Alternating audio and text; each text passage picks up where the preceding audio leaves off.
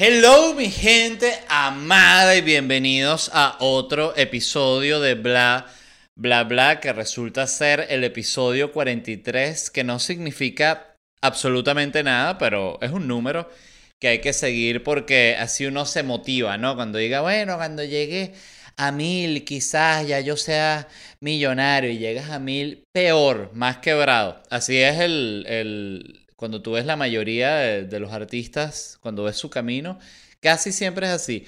Uno que otro termina millonario, como por ejemplo Luis Miguel, es un ejemplo de los más extremos, evidentemente porque es famosísimo y es Luis Miguel, que a mí Luis Miguel me parecía un gran artista desde antes de vivir en México, pero ya viviendo en México entendí además la magnitud de Luis Miguel, igual que entiendes la magnitud de mm, Juan Gabriel y de esos artistas mexicanos que fueron famosísimos. Yo siento que los venezolanos tuvimos representaciones muy respetables en, en ese campo, vamos a decir el campo de la balada pop, no sé cuál sería la, la definición exacta. Está Ricardo Montaner, que evidentemente no por hablar mal de Ricardo Montaner, pero cuando tú lo comparas con Luis Miguel, me parece mejor Luis Miguel.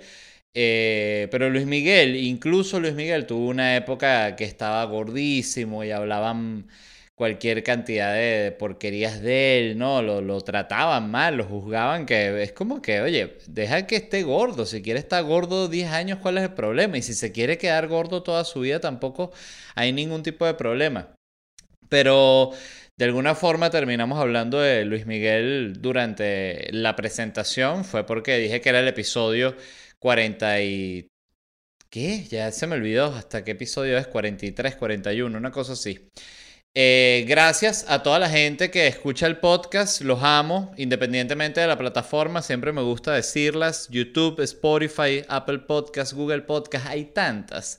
De hecho, la vaina se sube en un en Podbean, creo que es como el, la madre donde está ya el podcast así montado y ahí se ve quiénes los que lo descargan, o sea, los que lo usan efectivamente como un podcast. Y por supuesto la gente de Patreon eh, que es una maravilla por favor suscríbanse al Patreon. Solo tienen que ir patreon.com slash bla bla bla podcast y te suscribes. Al único plan que hay que te da acceso previo a los episodios del martes y del sábado y te da un episodio exclusivo y de mayor duración porque es el que siempre es con el invitado, todos los jueves exclusivo para el Patreon. Así que suscríbanse allá. Lo otro es que Felicidad Stand Up Comedy Online es este 12 de septiembre. Compran las entradas en ledvarela.com. Es una maravilla, por un lado, esto del online, porque lo puedes ver desde cualquier parte del planeta, lo que significa que alguien me puede comprar una entrada desde cualquier parte del planeta. Como lo quieran ver desde allá o desde acá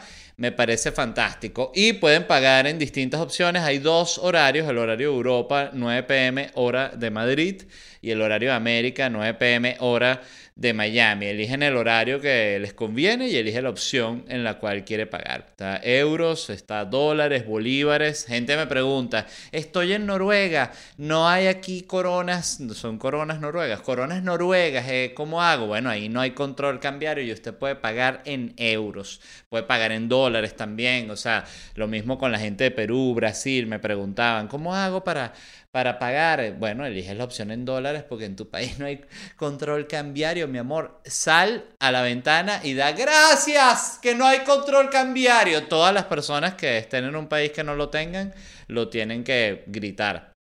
En Argentina ya leí alguna noticia de que solo vas a poder sacar como 100, 100 dólares al año, ¿no? Una cosa así, sé que es más, pero igual es una cosa ridícula. Eh, son estos países que simplemente no terminan nunca de enseriarse, ¿no? De meterse en el juego, porque ya después uno cuando vive fuera de, Venezuela, y que es un proceso interesante, en el momento en el que pasas como del shock eh, cultural y todo como lo quieras llamar, que es como un shock de temperatura, como cuando sales de tu casa que estás calientito y vaina y sales a la calle y es invierno y hace frío y, eh, coño, me tengo que abrigar, tengo que tomar todas estas precauciones. Oye, no pensé, es eso más o menos, ¿no? Una, una metáfora muy simplista, pero cuando pasas ese, ese momento eh, empiezas ya a ver los, problemas del país donde estás viviendo y te das cuenta que Venezuela simplemente ya se, se, fue para la mierda a, otro nivel, pero que todos los países tienen eh, problemas, problemas graves, este, tienen conflictos, tienen eh, una gente que nunca termina de, estar ahí en el poder o rondeándolo, influyendo, como que es una cosa muy realmente repugnante, pero es lo que es. Entonces, eh, felicidad Stand Up Comedy este 12 de septiembre, entradas en ledvarela.com y muchas gracias a todos los que me han mandado, me mandan mucho los captures y esas, ese tipo de cosas que yo las compartiría más, pero me parece realmente para la otra gente que no que no ha comprado o que ya compró, es aburrido estar viendo un capture, ¿no? Pero bueno, es, el juego del marketing, ustedes saben cómo está ahorita. Les quería hablar de una noticia que me, me, gustó mucho porque tiene relación a algo que estoy viviendo yo porque es sobre Call of Duty. Hay todo un problema que está viviendo el ejército gringo relacionado a Twitch porque fíjense lo que estaba pasando y les explico, porque me parece, estas son las noticias que me parecen interesantes en los tiempos modernos, les, voy a ser honesto. Mm, café delicioso. Twitch, para la abuela, el abuelo que está escuchando no sabe lo que es Twitch. Twitch es otra plataforma de streaming como es YouTube o como es cualquier Spotify o cualquier cosa. Eh, pero lo que hay más en Twitch es gente jugando. Entonces lo que se ve en la pantalla es el videojuego y abajo se ve una pantallita pequeñita con la persona jugando el videojuego, ¿no? Que es un formato que si tú lo hubieses explicado hace 30 años o hace 50 años, eh, habrían dicho, bueno, como que, pero alguien en su casa. Sí, sí, en su casa jugando un videojuego. ¿Y quién ve eso? Millones de personas, señora. Entonces, eh, ahí transmiten los videojuegos y tal, y es una plataforma que eh, quienes la usan son predominantemente jóvenes. Esto me imagino que quiere decir muchos que están como lo que llaman generación Z, están ahí en los 18, por debajo, un poquito por arribita, pero por ahí, son chamitos, adolescentes en general. Entonces, ¿qué pasa? La recluta del ejército de Estados Unidos estaba ya básicamente pelando bola, eh, porque ellos es tal cual como se ven las películas, que los ponen ahí como una mesita ahí en un centro comercial, una callecita, y están ahí dos, soldados viendo qué chamito pasan para agarrarlo. Y, y fíjense, no lo quieren para ninguna vaina eh, sádica eh, de ningún tipo, sino para que vaya para la guerra. Entonces le dicen, mira, este, ven, ven, ven acá. Y entonces le, le hablan del ejército y tal. Yo no sé cómo será el discurso. Eh, no creo que sea así tan evidente como que ven para que mates árabes y vayan. No, no. Es algo mucho más, eh, pienso, como trabajado, ¿no? Como que el servicio al país, toda esta cuestión. Y bueno, con la pandemia no hay ningún chamo en la calle, todo el mundo está metido en la casa, entonces la gente del ejército estadounidense inteligentemente se abrieron un canal de Twitch y preguntaron a los soldados, miren, ¿quiénes de ustedes juegan con los Duty? varios así, y yo, yo juego, ah bueno, ¿quién juega, quién juega bien de ustedes? Bueno, este, eh, Jefferson, no sé, cualquier vaina, él juega bien. Entonces lo eligieron entonces hicieron un grupito de gente que jugaba Call of Duty y con su uniforme y toda vaina, no uniforme de ir para la guerra, sino, ¿saben? Como el uniforme militar, que es como cuando están entre los civiles, que no, esas vainas de los militares que son súper raros, como piensan todos esos disfraces que tienen. Este, entonces como el más informal y así jugaban y jugaban Call of Duty, entonces no reclutaban directamente, porque evidentemente eh, todo esto va a evolucionar a, que se prende medio un problema, un conflicto Em, no reclutaban directamente, pero estaban ahí jugando. Eh, son oficiales ya retirados, eh, jóvenes también, jugando su Call of Duty y tal. Y los que estaban en el chat, de repente, oye, mire, ¿cómo es eso de ese soldado y tal? Y el tipo ahí me imagino que ahí le metía la charla, no vale, eso buenísimo. Nada que ver con el juego, el juego es mucho más, eh, vamos a, mucho más realista por, absurdo que suene decirlo, em, pero bueno, nada, eh, yo sí te recomendaría que te metas en el ejército ya. Eh, entonces le respondían las preguntas por ahí y tal. Entonces, ¿qué pasó? es un canal de Twitch, entonces todo es chat. La gente escribe por chat. Eh, y parte de lo que tiene el Twitch es que tienes que interactuar mucho con el, con el chat. Entonces eh, empezó a aparecer gente a decir, epa, mira, y, lo, y los crímenes de guerra, ¿Qué pasó con los crímenes de guerra de, Estados Unidos? Mismos gamers que están en Twitch y empezaron a, sacar que si el crimen de guerra allá, el crimen de guerra acá y tal. Entonces, ¿qué hizo la gente de la Armada con su canal de Twitch? Bueno, empezaron a bloquear a esa gente. Bloqueado, se acabó. Aquí no queremos hablar de, de ningún tipo de crimen de guerra. Entonces, ¿qué sucede? Que al ser un canal eh, que lo abrió un ente eh, gubernamental, un, ente que forma parte del Estado, ellos no pueden bloquear así eh, a, los, a lo bruto, porque ¿qué pasa? Que al ser ellos un ente gubernamental y bloquear a un ciudadano de los Estados Unidos, le están eh, coartando, le están atacando, lo están limitando su libertad de expresión. Entonces me pareció una de esas vainas que dan como un giro entero.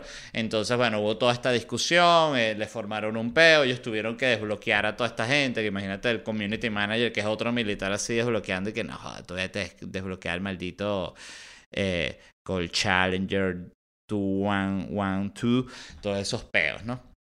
Entonces, bueno, el punto fue que me llamó mucho la atención porque eh, primero, este, me pareció muy inteligente por parte de, la gente del, ejército abrirse un canal de Twitch, Twitch y poner a, tipos a jugar, eh, porque siento que es una manera muy fácil de entrarle literal al, al, público, porque es mentira eso de que los videojuegos no, o sea, evidentemente no promueven la violencia como lo decía eh, Chávez, por ejemplo. Eh, eh, y cantidad de otros gente que son, vamos a decir, charlatanes comunicacionales, diría yo, que usan este, este de como tienen las, las, las cifras de, criminalidad en el país disparadas, hasta todo se, se, se, se fue de control por completo. Eh, empiezan a tirarle. No, eso sabes qué, es. No es tanto los malandros. Es más el pip, pip, pip, ¿sabes? La gente con el, con el jueguito. Ahí es que está con el jueguito y quiere comprar el fusil. Evidentemente no es así. Pero si tú juegas el juego y tú tienes inclinación a lo militar y tú eres un chamo que nació en Estados Unidos y tu papá es eh, portador de armas y están con todo este pedo de que si yo tengo aquí en la casa una metralleta por si acaso, eh, evidentemente ese juego va a ser una experiencia que te va a llamar la atención en el sentido de lo militar. Entonces, si tienes acceso directo además ahí a un tipo que es un reclutador, eh, hice comillas para la gente que solo está escuchando, eh, abrí reclutador entre comillas. Em, básicamente porque es un supuesto, yo sí, sí, para mí sí es abiertamente un reclutador, pero claro, justamente todos los lenguajes de Internet ahorita son delicados, incluso el de un militar que está jugando Call of Duty porque quiere tener contacto con los que pudiesen ser posibles reclutas. Entonces, bueno, es una locura. Yo estoy totalmente fascinado con este videojuego, lo estoy jugando actualmente, el, el que es un Battle Royale, que mm, también para quien no lo ha jugado es el mismo modo de juego que tiene Fortnite. Yo no sé realmente esto, cuáles fueron los primeros juegos que lo, que lo utilizaron, pero es así, tipo la película, la, la, la, vaina del hambre, los juegos del hambre. O sea, sueltan a la gente en un mapa, son 150 los que entran en una partida de estas, y es un círculo de un mapa que se va cerrando cada cierto tiempo, obligándote a irte hacia, acercarte a los otros jugadores, y mientras tú vas buscando armas, vas matando a otra gente o te matan a ti. Yo juego en un nivel ahorita bastante bajo y la gente con la que juego también, eh, que son otros comediantes que jugamos terribles y nos matan rápidamente, pero nos divertimos mucho y a mí me fascina porque hablas eh, mientras estás jugando. Hey, it's Kaylee Cuoco for Priceline. Ready to go to your happy place for a happy price? Well, why didn't you say so? Just download the Priceline app right now and save up to 60% on hotels. So, whether it's Cousin Kevin's Kazoo concert in Kansas City, go Kevin, or Becky's Bachelorette Bash in Bermuda, you never have to miss a trip ever again. So, download the Priceline app today. Your savings are waiting. Go to your happy place for a happy price. Go to your happy price, Priceline.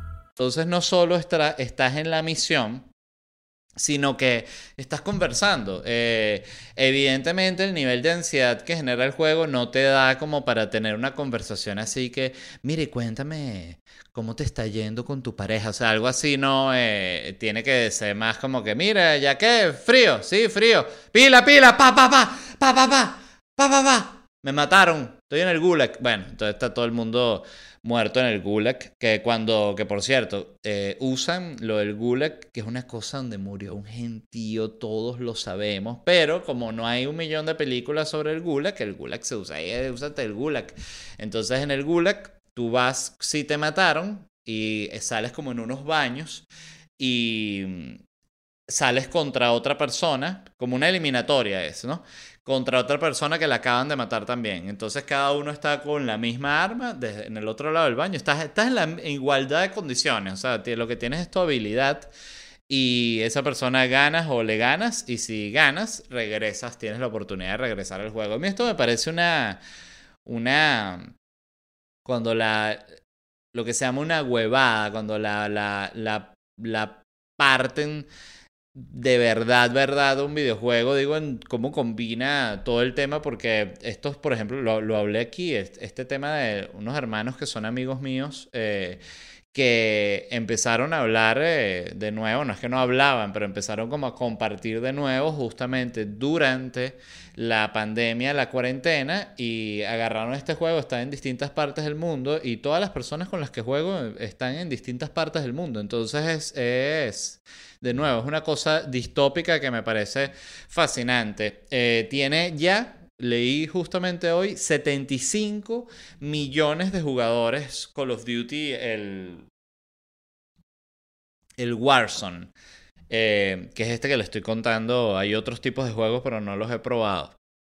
Eh, pero bueno, lo que, a lo que iba era que yo creo que ya eh, a mí me parecen mucho más dinámicas las conversaciones por Call of Duty. Entonces yo creo que ya las entrevistas de trabajo se deberían hacer por Call of Duty. O sea, tú dices, tú quieres eh, acceder a un trabajo y te dicen, bueno, la reunión va a ser mañana. Este, ah, perfecto. Em, ¿Cuál es el? ¿Ustedes me mandan el link de Zoom o cómo?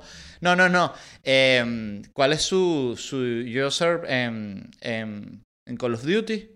Ah, no, no, no tengo Call of Duty. Ah, bueno, entonces eh, descárgueselo, eh, instálelo, cómprese un Play, vaya a ver cómo hace. Pero eh, esto aquí es la herramienta que nosotros usamos de reunión en esta empresa. Ah, no, disculpe, ya no, no, pero eh, mi vecino tiene Call of Duty. Yo le voy a pedir mañana para poderme reunir con ustedes. Perfecto. Entonces estás en la mañana, te conectas y la reunión la tienes en Call of Duty echando plomo. Porque me parece que es sobre todo eh, muy positivo, puede ser muy útil para el que quiere contratar, porque tú ahí puedes en esa reunión no solo preguntarle cosas de su vida personal que se las vas a preguntar porque hay momentos de calma dentro del juego. De repente tú estás corriendo de un aeropuerto como por una especie de canal como de, de, río de este con, que tienen como que, que lo se me olvidó el término de cuando un río lo meten como en una caja de concreto pues eh, alguien lo va a escribir en los comentarios eh, em- embaulado, algo así es. Bueno, corres como por una vaina de esas larga, tienes todo el aeropuerto para correr, entonces tienes eh, espacios de calma en la reunión, tú también tien- de repente te sientas dentro de una tienda militar y le haces un par de preguntas y tú, ah, ¿en qué universidad fuiste? Y el otro bicho que está disfrazado de soldado enfrente te va respondiendo todas las preguntas, pero tú como empleador puedes durante un juego de Call of Duty evaluar el nivel de concentración de un empleado, sus herramientas de comunicación, como si avisa bien una cosa, si está claro dónde está en el mapa, que tú dices, oye, pero ¿por qué yo tendría que saber todo eso? Ah, bueno, ¿y por qué no? Te pregunto. ¿Por qué no?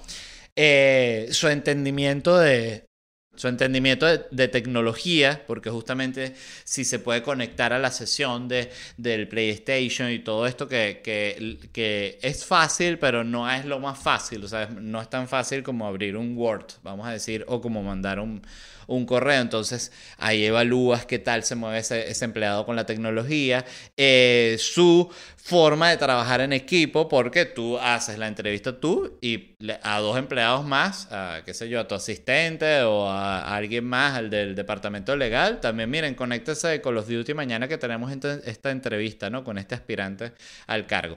Y finalmente puedes evaluar también su puntería. Entonces, este, son muchas cosas que puedes evaluar en una reunión de nuevo, repito.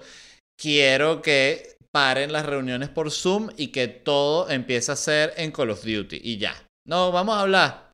Ah, te hablo solo por Call of Duty y ya. No, que vamos a hablar por Zoom que se va a conectar la abuela. Ábranle una sesión a la abuela eh, pónganle un disfraz, una metralleta y láncenla desde el avión para el mapa, que es la única forma en que voy a hablar con la abuela. Y un último dato relacionado a, Call of Duty, no, no directamente a Call of Duty, pero a este mismo tema, que leí esta... Es como un equipo, Splice, después leí que cambiaron de nombre, pero eh, no, ni siquiera estoy claro bien de qué son. Son de estos equipos de eSports que tienen distintas... Eh, distintos equipos en distintos juegos, o sea, es decir, tienen un juego, un equipo para League of Legends, tienen un equipo para Call of Duty, un equipo para Counter Strike y todos están patrocinados por esta misma marca, como cuando el Barcelona tiene un equipo en la básquet, en el básquet y uno en el fútbol y uno en la segunda división, bueno, ese tipo de cosas. Eh, y que este equipo, los que juegan, no sé si Call of Duty o Counter Strike, contrataron a militares retirados que habían participado en operaciones especiales para que los entrenaran también. Entonces las escenas eran incoherentísimas porque tú veías así que sí, a cuatro gringos papeados así, esos clásicos exmilitares que parecen los de las películas así como en un cuarto así, ya está el culo de computadoras esas de gamer, así como todas con, colores y vainas, y el bicho así señalando como una pizarra y un peo y como una, unas láminas, y los gamers que eran todos unos bichitos así flequitos como yo viendo hacia los militares y que, que me pareció una situación tan tan ridícula, o sea, porque es tan diferente ese juego a como es una vaina en la vida real, entonces tú los veías ahí, ellos todo el mundo cayéndose a coba porque igual todos están ganando súper bien y es y que, no, sí, este, definitivamente sí tenemos mucho estrés cuando estamos en la partida, entonces pues ponen a un militar hablando y que sí, eh, cuando tú estás en una situación de, de guerra, de batalla y empiezan a, a soplar las balas, eh, ya no piensas como un ser humano, ya ahí lo que te queda es pura memoria muscular y es en ese momento en el que tienes que dar eh, todo a las habilidades que tomaste en la academia, en los entrenamientos para este tipo de situación y es lo que nosotros queremos hacer con estos huevones, era lo que le faltaba decir. Eh, entonces estaban esos militares entrenando a estos chamos que evidentemente les enseñan cosas que me imagino que interesantísimas a nivel táctica del juego de mira, eh, entra por aquí, la mejor forma es así y tal, pero también el juego tiene un ritmo que es totalmente distinto y estoy seguro que el, el, el un bicho que vi el otro día que, que, mata a todo el mundo con dos pistolitas, así se los quema todos estos tranquilos y, y no tiene entrenamiento y nada, el único entrenamiento que tiene es soportar los gritos desde la mamá, de, de la mamá. Eh, que por cierto, ya un gamer eh, gana súper bien para no vivir con su mamá. Sin embargo, hay gente que vive con su mamá porque le gusta, eh, que también es una cosa rara, pero es así. Y lo otro de lo que les quiero hablar es que van a soltar 750 millones de mosquitos genéticamente modificados en los callos de la Florida. Estos mosquitos eh, son para combatir al Aedes aegypti, famosísimo, famosísimo para todos los que venimos de países tercermundistas donde se arma mucho charquito, mucho tobito abierto y con agüita sucia, que es un clásico del tercer mundo. La agüita sucia reposando es del tercer mundo tanto como el mango y la banana, diría yo. Pero el, eh, evidentemente hay tercer mundo en Europa también. Yo, Bielorrusia no sé cómo es, evidentemente creo que debe tener más orden, pero yo lo veo como un país tercermundista, eh, evidentemente por Lukashenko y toda la cosa.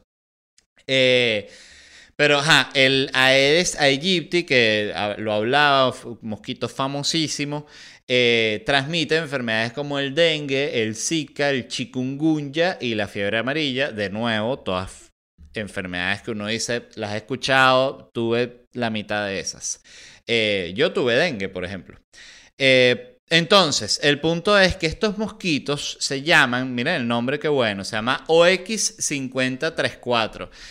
Me parece, esas son las vainas que tú dices, ves que los científicos, coño, son muy, muy importantes, pero lo que es la balanza mental, porque es que no tienen nada de imaginación. Es como que yo entiendo que eso es una etiqueta, ¿me entiendes? No hay problema. 0x5034, yo entiendo, eso es una, una placa de un carro. Entonces, ok, ponle la etiqueta igual, para ti se va a llamar así, pero coño, ponle un nombre, como lo hacen los, los, de los huracanes. Entonces ponle el mosquito Roberto, ya vamos a soltar el mosquito Roberto. Y todo el mundo, coño, pero el mosquito Roberto es un mosquito mutante. Sí, señor, pero el mosquito Roberto va a acabar con el dengue, con el chikungunya, con el zika y con la fiebre amarilla.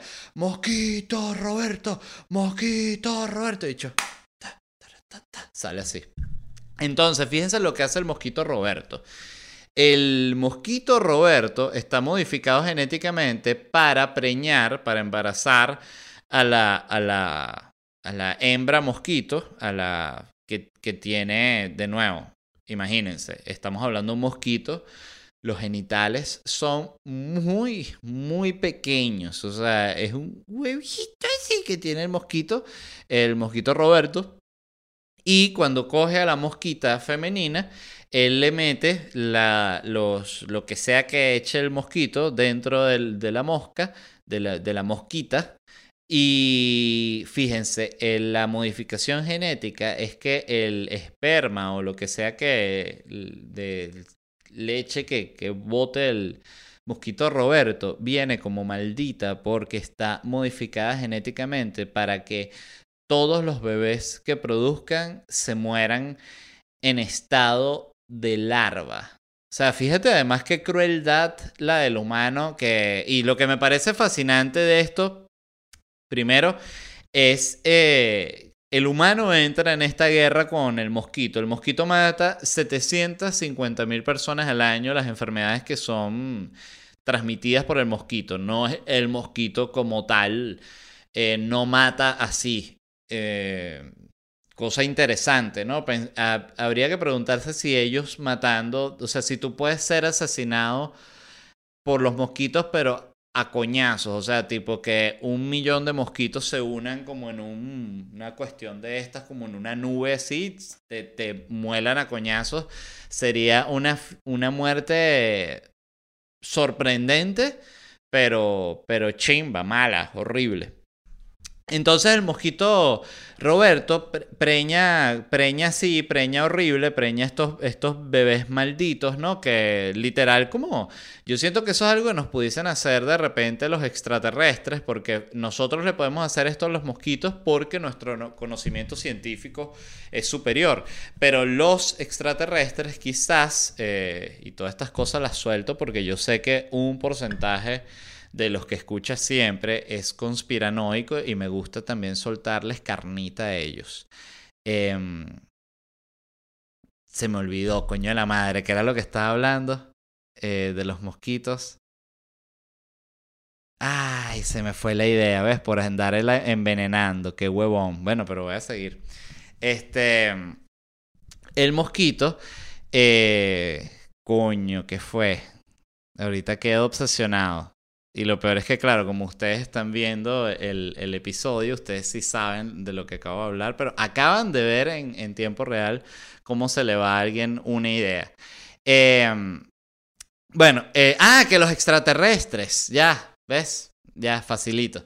Em, los extraterrestres, si tienen tecnología superior a la nuestra, podrían hacernos modificaciones genéticas sin que nos diésemos cuenta para que nuestros niños empiecen a salir mal.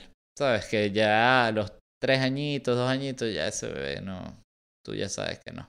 Y todo el mundo, ay, pero ¿qué estará pasando? Y los doctores no detectan la vaina. Sí, ya no, ya vienen jodidos, pero no sabemos qué es. O sea, es después de que nacen, porque ahí está la crueldad. No los ponen como que no, que no pueda preñar, no, no. Que él pueda embarazar a la mosquita. Esos son ellos en el brainstorming, ¿no? Los científicos que modifican estos mosquitos. Ajá, lo modificamos genéticamente para que entonces él cuando vaya a inseminar a la hembra mosquito, él no pueda nunca inseminarla. O sea, está, está totalmente estéril. No, no, no. ¿Qué tal si, que sí, que él no sea estéril?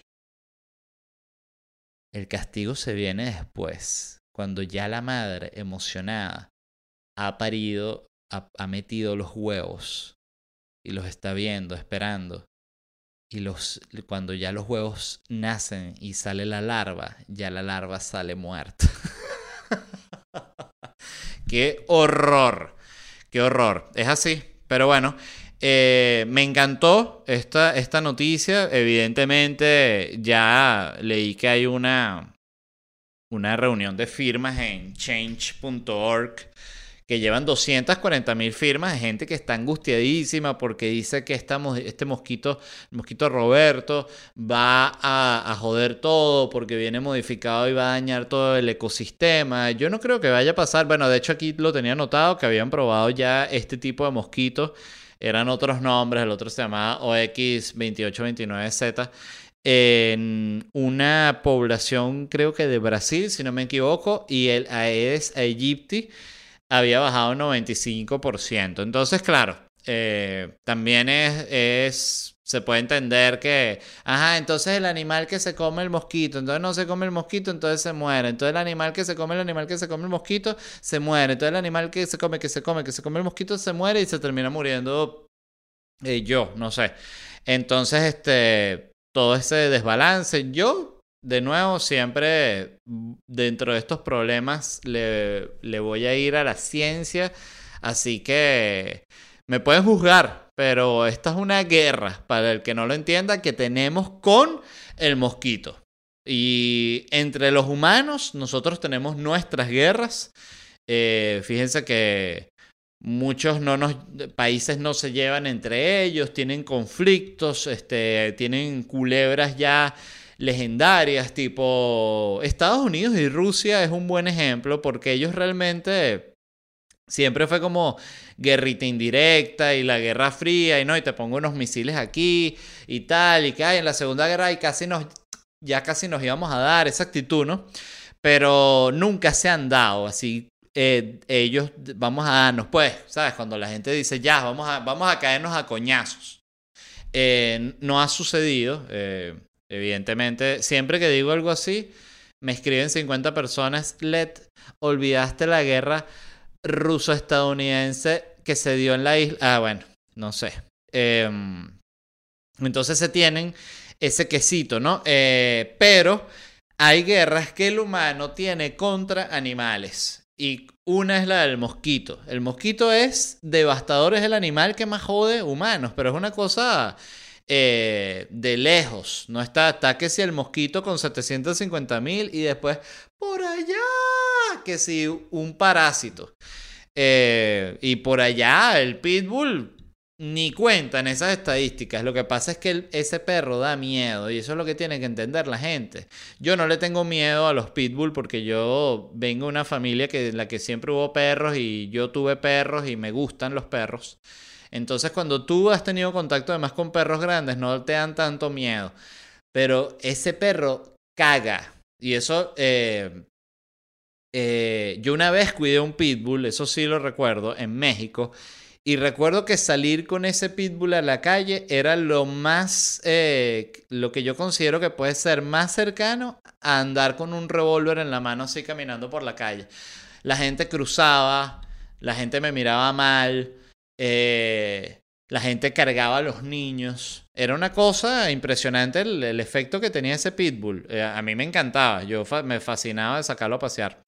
Em, pero bueno, el punto es que van estos mosquitos. Eh, eh, le voy al humano, era el punto al que iba en esta guerra que tenemos los humanos contra los mosquitos. Yo, júguenme, le voy al humano, en esta estoy con el humano, no quiero saber nada de los mosquitos, quiero que los erradiquen de la faz de la tierra.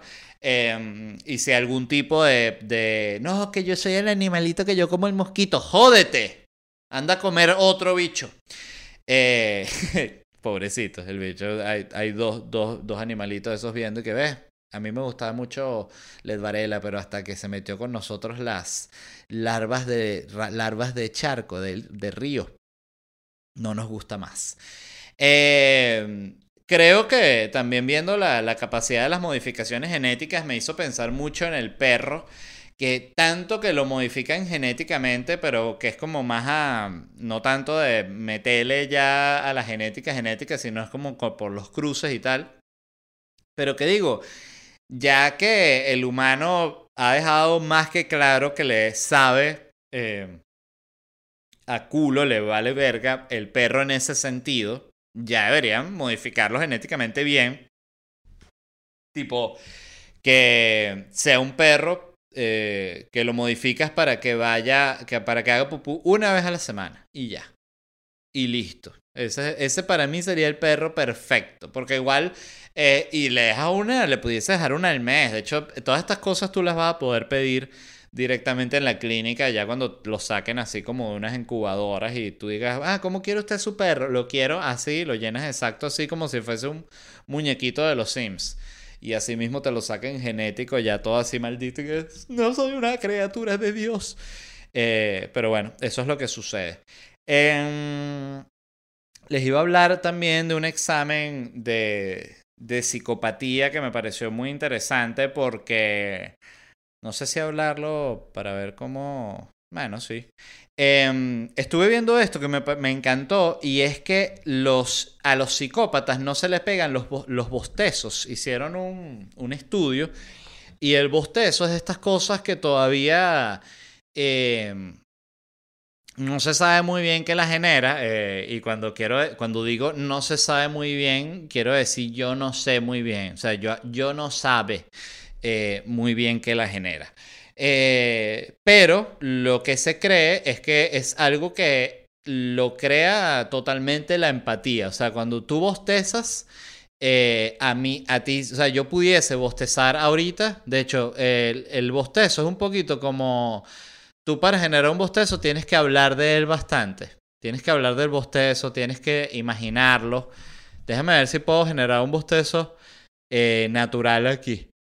Un bostezo natural, ya. No, no actuado. Tengo que pensar en él. Es como cuando tú quieres hacer pipí, te pones a pensar en un río, en un grifo abierto, ese tipo de cosas. Así es con el bostezo.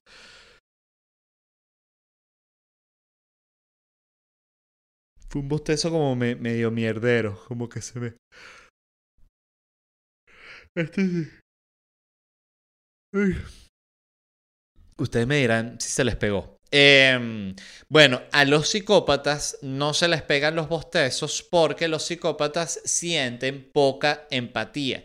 Que, ojo, no todos los psicópatas sienten poca empatía, pero es una característica eh, bastante regular de ellos. Y hay un, un examen que, ¿cómo se llama? Lo tenía aquí. Em, el nombre del The Hair Psychopathy Checklist.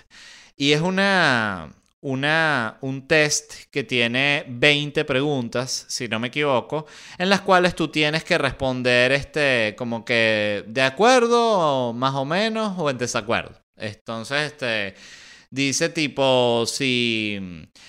Eh, para ver, aquí tengo alguna de las preguntas. Si eres un mentiroso patológico, entonces sí, más o menos, no.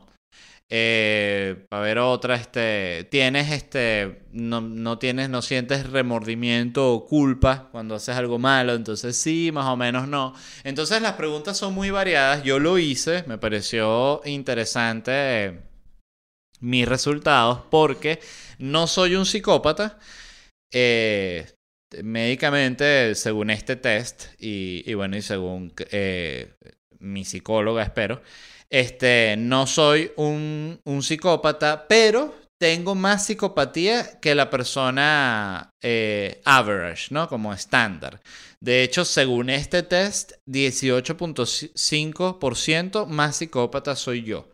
Lo cual eh, no me sorprendió para nada. Siento que por ciertos aspectos de mi personalidad y de mi trabajo, creo que no solo es más normal ciertos niveles de psicopatía, sino que en ciertos casos hasta te los aplauden. Entonces es, es, una relación bien extraña la que existe con la psicopatía. Pero bueno, eso era todo lo que les quería decir, que a los psicópatas no se les pegan los bostezos. Así que si usted conoce a alguien, usted, usted está en un ascensor y usted bosteza. Y la persona de enfrente no solo no bosteza, sino que lo está viendo así, con los ojos pelados. Capaz no lo mate, pero se va a llevar tremendo susto en ese ascensor. Así que bueno, dicho eso, me despido. Este fue el episodio, si no me equivoco, de nuevo 43 de bla bla bla. Eh, muchísimas gracias a todos los que lo escuchan. Los amo de todo corazón por cualquiera de las plataformas que lo escuchen. A la gente de Patreon, gracias de verdad por estar suscritos, por apoyar el proyecto, por toda la cuestión. Eh, me encanta, los, los, amo genuinamente. Y si usted no forma parte del Patreon, bueno, uno entiende. Estamos pasando momentos duros, ¿sí o no, caballero? Pero estamos juntos hasta el final. Vámonos. Todos vamos a surgir. Todos nos va a ir bien. No, eh, si no puedes pagar el Patreon, la peladera de bola máxima y me, da lástima. Pero entonces, los que sí puedan, pues entonces patreon.com slash bla bla bla podcast, eh, te suscribes ahí, tienes acceso previo a los episodios del martes y del sábado y un episodio exclusivo especial, siempre que estoy ya en la parte final del programa, es que uno se empieza a enredar, que uno empieza a decir de repente una estupidez. Fíjense que siempre recuerdo cuando grababa La Sopa, que era un programa de estos que era como muy marcado la grabación porque se grababa en pedazos, después entraba el clip, entonces pedazo, pedazo, pedazo, pedazo, pedazo, no se grababa así como con continuidad. Eh, en las últimas frases, ya la despedida del programa, ya literal que sí, y recuerden el Twitter de la sopa, cualquier cosa, en esos momentos era que yo empezaba a pelar bola de la peor forma, que ya estaba mamado, ya empezaba a decir cualquier, se me enredaba, empezaba como una dislexia, y bueno, en fin. Eh, y lo que digo siempre, cuando uno pasa tanto tiempo hablando frente a cámara, de, de una u otra forma, alguna cagada dices o algún error cometes. Así que bueno, gracias a toda la gente de nuevo que lo escuchó. Eh, Felicidad Stand Up Comedy Online el 12 de septiembre. Recuerden que pueden comprar sus entradas en ledvarela.com. Son dos horarios. El horario Europa, 9 pm hora de Madrid. Y el horario América, 9 pm hora de Miami. Así que revisen eso también. Pueden pagar en dólares, en bolívares, en euros. Si su país no está con control de cambio, de nuevo, primero asómense por la ventana y grite gracias. Eh, y segundo, métase en ledvarela.com y compre su entradita para Felicidad de Stand Up Comedy Online. Va a estar bello y muchísimas gracias. Y como siempre, no me puedo despedir sin agradecerle a la gente de Whiplash Agency, agencia digital. Revisen su trabajo, su Instagram, wplash. Em, no solo se encargan de todo el diseño web, que como siempre les digo, es importante, es eh, prioritario ¿no? Eh, y fundamental, sino que ellos también se encargan en cosas como el know-how necesario para llevar una tienda del plano físico al digital, que en tiempos actuales es importantísimo. Y no solo eso, si tú también tienes una eh, compañía, un emprendimiento de cualquier tipo que quieres lanzar y no estás muy claro de qué hacer en marketing, ajá, y cómo lo promociono, yo nunca he hecho esto realmente, yo no soy tanto de Instagram, ¿sabes? Ese tipo de personalidad que hay muchísima gente así, lo que pasa es que no se sienten justamente porque no están en redes sociales para decirlo. Pero hay mucha gente así, la gente de Whiplash Agency también te asesoran en toda la parte del marketing para que básicamente, escúchalo así clarito, no la estés cagando. Entonces, bueno, gracias a la gente de Whiplash Agency, gracias a todos ustedes. Nos vemos en unos días y los dejo con el resumen de mis preguntas y respuestas del Instagram. Bye. Hello, ¿cómo están? La pregunta de hoy es muy sencilla. Solo quiero que me cuenten dónde viven y qué es lo que más les gusta del lugar donde viven o lo más interesante de ese lugar. Acá. Vivo en Venezuela y lo más interesante es cómo aún sigo con vida. Disculpa, tú sabes que eh, a veces el tope de la tragedia es justo lo más cómico. Yo vivo en Bogotá y nunca había visto cucas tan grandes como las de aquí. Oye, chame, esa cuca es gigante. No, esto es estándar aquí. ¡Wow! Viena, todo funciona. Amo el primer mundo. Señorita, baje la voz, por supuesto. Amo el primer mundo. Vivo en Ecuador y lo mejor es que nadie me conoce y puedo ser puta y feliz. Ya puedo putear con libertad. Carigua, lo mejor es que todos son infieles en este pueblito y todos han sido novios. Incluso en, la, en el letrero que te recibe de Acarigua dice Acarigua, fundado en tal año, todos infieles. Chile, y lo mejor que le tapé la boca a mis primas, no tuve necesidad de ser puta en Colombia. Tenías ese, eso por dentro, necesitabas expresarlo y yo simplemente te ayudo. Vivo en Perú y lo mejor es que acá soy el más bello. Mira, ¿quién es ese que llegó allá? Es. ¿Será? Sí, señor. El Veneto. Vivo en Charallave y créeme que no hay nada bueno de vivir en un pueblo lleno de chismes. Fíjate que lo que es el prejuicio, yo pensé que el chisme era como uno de los últimos problemas de, de. El que vive en Charallave, amigo, hay cosas peores. Yo, por ejemplo, soy de Ocumare. Yo pensaba que Ocumare y Charallave estaba como parejo así en lo mal que estaba, pero ven, la gente de Ocumare está peor, según ellos mismos. Ya están a la venta las entradas para Felicidad Stand Up Comedy online este 12 de septiembre. Puedes pagar en dólares si eliges Miami, en euros si eliges Madrid y en bolívares si eliges Venezuela y todas las otras disponibles. Entradas a la venta en ledvarela.com.